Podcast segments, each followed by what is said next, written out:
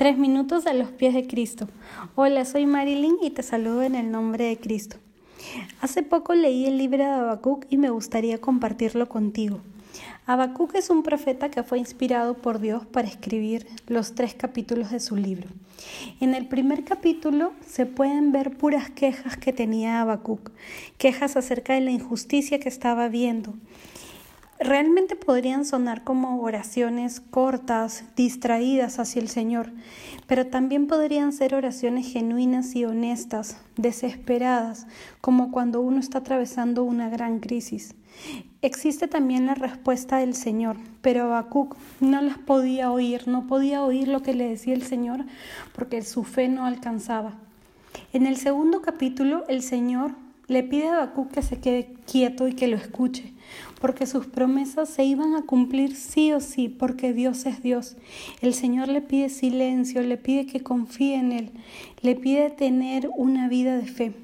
En este momento la situación no cambió, los problemas no se solucionaron, la crisis continuó. Sin embargo, cambió el corazón de Habacuc. En el tercer capítulo, Habacuc tiene más calma, y aceptación sobre lo que estaba ocurriendo.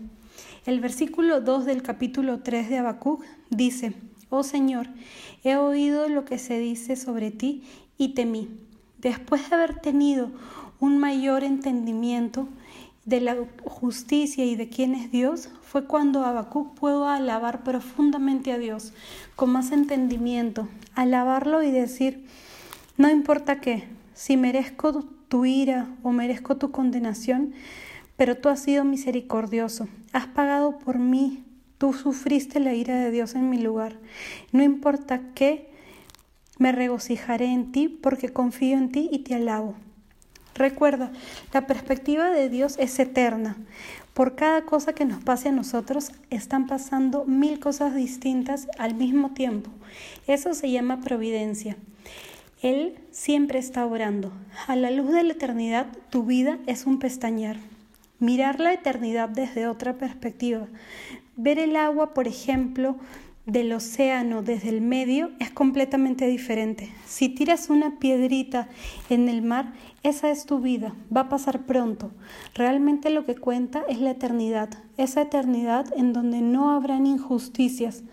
Esta vida es solo para alabarle, Salmos 34 en su versículo 17 dice, Claman los justos y el Señor los oye y los libra de todas sus angustias.